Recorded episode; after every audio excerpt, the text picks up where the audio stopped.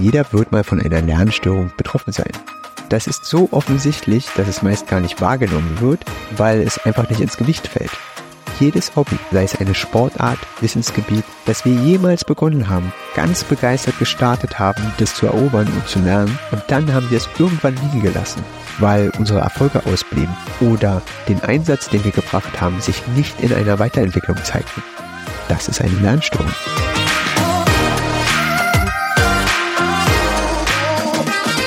Herzlich willkommen zu dieser Folge deines Lieblingspodcasts Potenzialfrei, stark mit Leser, Rechtschreibschwäche und Rechenschwäche. Danke, dass du so treu diesem Podcast zuhörst. Heute ist wieder mal Zeit für eine Solo-Folge. Dieses Mal habe ich mir rausgesucht, mal zu beleuchten, wie Verhalten und Lernstörungen zusammenhängen können. Gleich vorneweg, es kann natürlich wieder nur einen kleinen Einblick geben. Und apropos, wir alle werden beeinflusst von unserem Umfeld.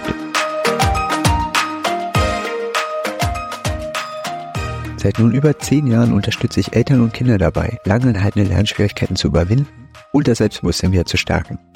Deshalb weiß ich, wie schwer es sein kann, herauszufinden, was eigentlich das ursächliche Problem ist. Es ist eine Irrfahrt, bis Eltern herausgefunden haben, wie sie ihrem Kind gezielt helfen können. Insbesondere Kinder, die langanhaltende Probleme haben, kämpfen täglich um Anerkennung und Bestätigung, und zwar mit allen Mitteln, die ihnen zur Verfügung stehen. Und die Bestätigung kann positiv, aber auch negativ sein. Ab einem gewissen Punkt ist es einem Kind egal. Es gibt auch Kinder, die sich zurückziehen und gar nicht mehr an sich glauben. Und natürlich hat das Ganze Folgen auf das gesamte Familienleben. Und so kann das Thema Verhalten und vielleicht auch Lernen zum Dauerstreit werden. Und darunter leiden die Eltern und ihr Kind gleichermaßen. Und um ein glückliches Aufwachsen zu ermöglichen, ist es zunächst sinnvoll, den möglichen Zusammenhang zwischen Verhalten und Lernstörung zu kennen. Denn nur so kann man gezielt etwas daran ändern. Und an dieser Stelle eine gute Nachricht. Ja, man kann was ändern. Und dann kommen wir jetzt mal zum ersten Punkt. Was ist der Zusammenhang zwischen Lern- und Verhaltensstörung oder Lern- und Verhaltensproblem? Wenn wir uns den Zusammenhang zwischen Lern- und Verhaltensstörung anschauen, so ist es zwar möglich, aus der Lernstruktur heraus Lern- und Verhaltensstörung von denselben Ursachen abzuleiten, doch leider wird in der Schule jeweils immer nur auf das jeweils auffällige Symptom geschaut. Je nach Gewichtung wird das betroffene Kind entweder als lerngestört oder verhaltensgestört beurteilt. Es gibt noch mehr Kategorien, aber auf die, ich gehe nur auf diese beiden ein heute. Es wird also beurteilt, ob ein Kind nur lerngestört ist oder nur verhaltensgestört oder beides erscheint. Was definitiv gesagt werden kann, zeigt ein Kind Lern- und Verhaltensprobleme, liegt mit großer Sicherheit eine fortgeschrittene erhebliche Schädigung des Selbstwertgefühls vor. Und es liegt völlig klar auf der Hand, denn Kinder mit Lernstörungen erleben täglich Kränkungen und im schlimmsten Fall Demütigungen, die sie noch mehr verunsichern. Viele versuchen ihr Selbstwertgefühl durch Erfolge in anderen Bereichen zu kompensieren. Das kann auch funktionieren oder auch nicht. Wichtig an dem Punkt ist, wie hoch die soziale Wertschätzung für diese Kompensation ist. Zum Beispiel, wenn jemand besonders gut im sportlichen Bereich ist oder in anderen Schulfächern es also Anerkennung und Bestätigung erhält. Viele Kinder mit Lernstörungen oder ganz erheblichen Lernproblemen gelingt diese Kompensation nicht. Das kann an weiteren Hindernissen liegen, wie zum Beispiel in der Persönlichkeit oder dass Beziehungsstörungen vorliegen oder einfach durch die fehlende Zeit. Denn wer täglich stundenlang an Hausaufgaben sitzt, hat gar keine Zeit für andere Dinge, um dort Erfolge zu erreichen.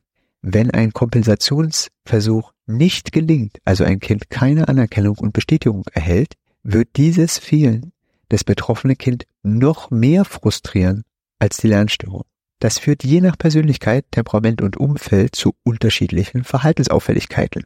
So wenden sich einige aggressiv gegen ihr Umfeld, gegen sich selbst oder sie ziehen, ziehen sich resigniert zurück. Meist erhalten die Kinder, die sich aggressiv gegen ihre Umwelt richten, das Label verhaltensgestört. Und nicht selten gelten die resignierenden Kinder als allgemein lernschwach. Die Lauten lösen Frust und Ärger in ihrem Umfeld aus und erzwingen sich damit Aufmerksamkeit. Die Stillen werden meist nicht einmal als verhaltensgestört registriert und gelten häufig als hoffnungslose Fälle. Festzuhalten ist, Verhaltensstörungen oder Verhaltensprobleme sind immer das Ergebnis sozialer Fehlanpassung. Es ist auch immer ein Ausdruck einer starken inneren Not. Verhaltensstörung oder Probleme würde ich persönlich immer als Alarmzeichen sehen. Nicht hinter jeder Verhaltensstörung liegt eine Lernstörung, doch sind Verhaltensstörungen häufig ein Anzeichen, dass es ein darunterliegendes Problem, eine Ursache gibt, bei dem die Verhaltensstörung ein Symptom ist. Insbesondere wenn Lernstörungen vorliegen, zeigen Verhaltensstörungen, dass ein Kind überfordert ist und keine guten Kompensationsmöglichkeiten hat. Jetzt habe ich schon das ganz oft das Wort Lernstörung genutzt. Was ist eigentlich eine Lernstörung? Ach, dabei fällt mir gerade ein, wenn du eine Frage hast, zu der du meine Gedanken und Perspektive wissen möchtest, schick mir gerne eine E-Mail an podcast.mio-lindner.com oder schreib mich direkt auf Instagram unter mio.lindner an. Und natürlich kannst du auch einfach einen Kommentar dann unter der Folge hinterlassen. Hast du Bedenken, dass bei deinem Kind langanhaltende Lernschwierigkeiten beim Lesen und Schreiben vorliegen, kannst du auch gerne mit mir persönlich reden, aber dazu später mehr. Kommen wir zurück zu, was ist eigentlich eine Lernstörung? Erst einmal, jeder wird mal von einer Lernstörung betroffen sein. Das ist so offensichtlich, dass es meist gar nicht wahrgenommen wird, weil es einfach nicht ins Gewicht fällt. Jedes Hobby, sei es eine Sportart, Wissensgebiet, das wir jemals begonnen haben, ganz begeistert gestartet haben, das zu erobern und zu lernen, und dann haben wir es irgendwann liegen gelassen, weil unsere Erfolge ausblieben oder den Einsatz, den wir gebracht haben, sich nicht in einer Weiterentwicklung zeigten. Das ist eine Lernstörung. Erklärung, die wir dafür zum finden, zum Beispiel beim Squash spielen, die Bälle sind so schnell, dass ich gar nicht reagieren kann. Oder ich habe festgestellt, Squash spielen ist einfach nicht meins. Oder ich bin nicht begabt. Oder einfach, ich bin zu unsportlich. Die letzten Aussagen sind Beispiele von lernhemmenden Erklärungen. Was ich damit verdeutlichen will, Lernstörungen sind alltäglich. Jeder hat sie. Unsere Lebenswege sind gesäumt von ihnen. Und es ist überhaupt nicht schlimm, denn im Allgemeinen bleiben sie folgenlos. Es stört niemand, ob wir Squash oder Fußball spielen oder ob jemand zeichnen kann oder eben nicht. Wenn ich aber zum Beispiel in der Schule bin, wo auf bestimmte Leistungen bestanden werden und im Regelfall können wir eine bestimmte Zeit in unserem Leben der Schule nicht entkommen, dann steht der Einzelne vor einem großen Hindernis und Lernstörungen bekommen eine andere Gewichtung und damit Auswirkungen. So bei einem Kind, das beim Schreiben oder Rechnen versagt oder sogar bei einem Kind, wo beide Eltern begeisterte Squash-Spieler sind, doch ihr Kind bei jedem Match enttäuscht. Zusammenfassend ist zu sagen, dass mit Lernstörungen insbesondere im schulischen Bereich zu rechnen ist.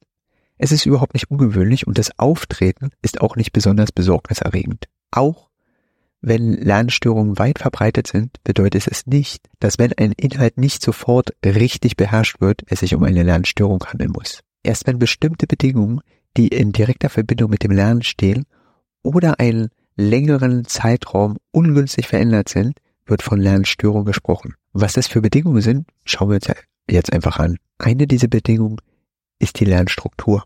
Und damit meine ich nicht die direkte Umgebung oder wie strategisch gelernt wird, sondern ich meine Kognition, Motivation, aber auch Gefühle und soziale Verflechtung. Jeder kennt das aus eigener Erfahrung, wie wichtig Gefühle, Erklärung und soziale Dimensionen wie Schule und Familie sich auf die eigene Motivation und damit auf das Lernen und das Abliefern von Leistungen direkt auswirken.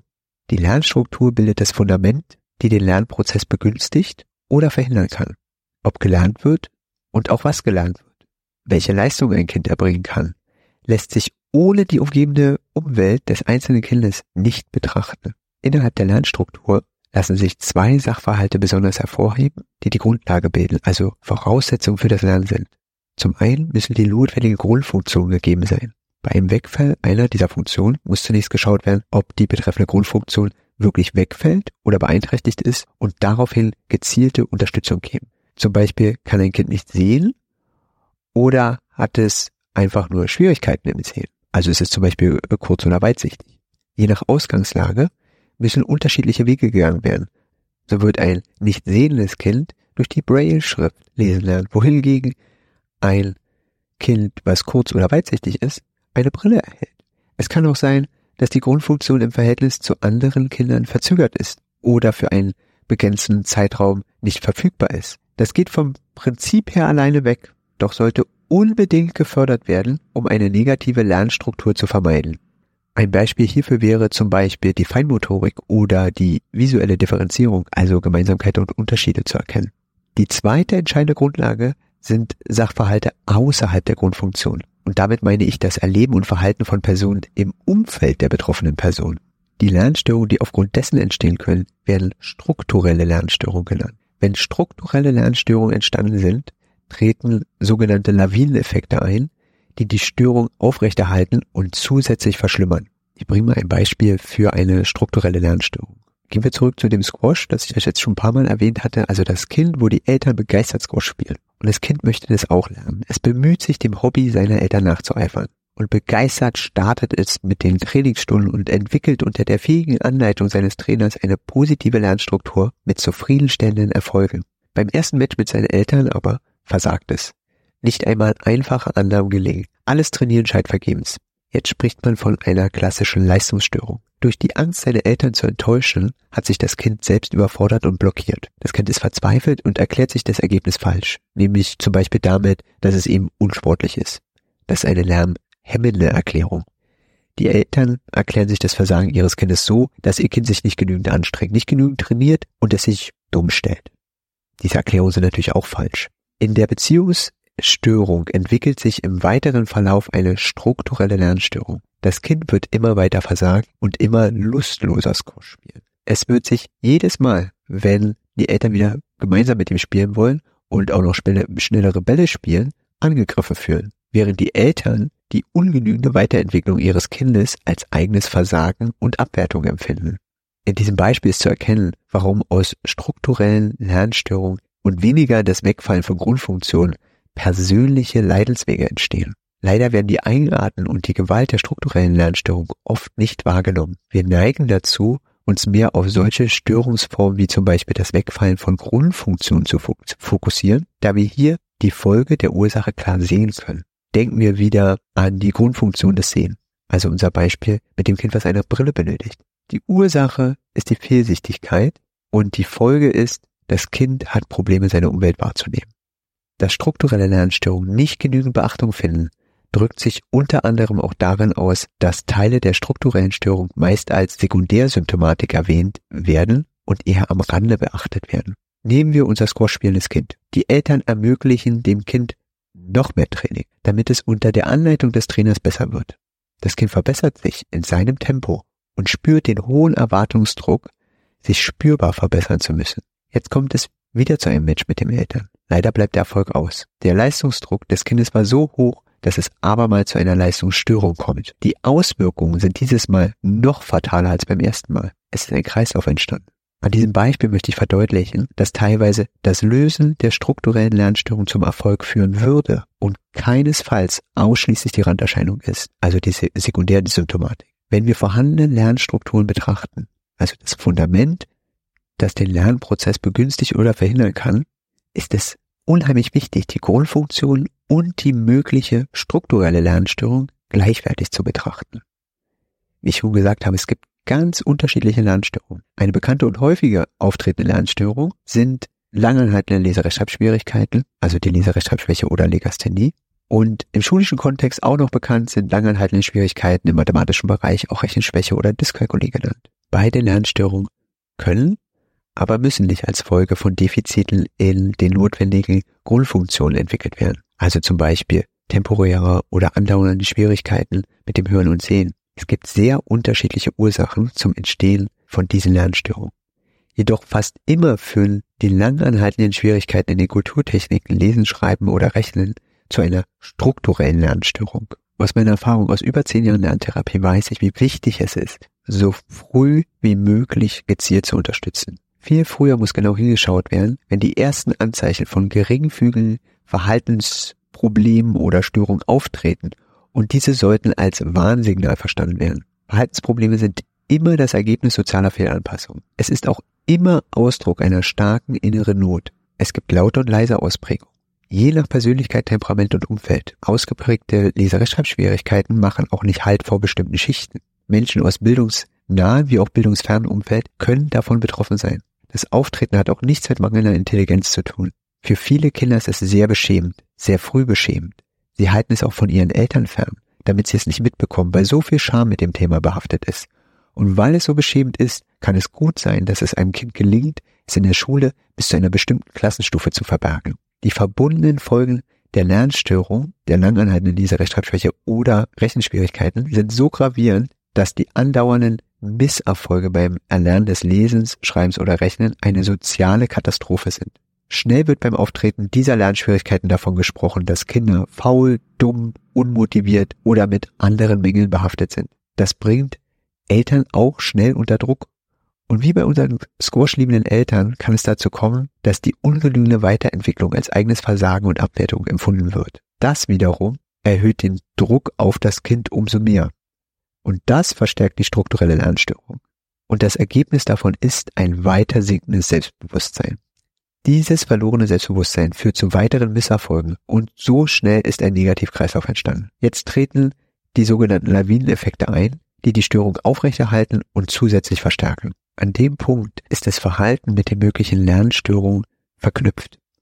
Je länger dieser Kreislauf anhält, umso schwieriger ist es, da wieder hinauszukommen und nicht zu vergessen, das ganze Umfeld ist von diesem Teufelskreis betroffen, denn Reaktionen rufen immer Gegenreaktionen hervor. Wir alle wollen Anerkennung und Bestätigung.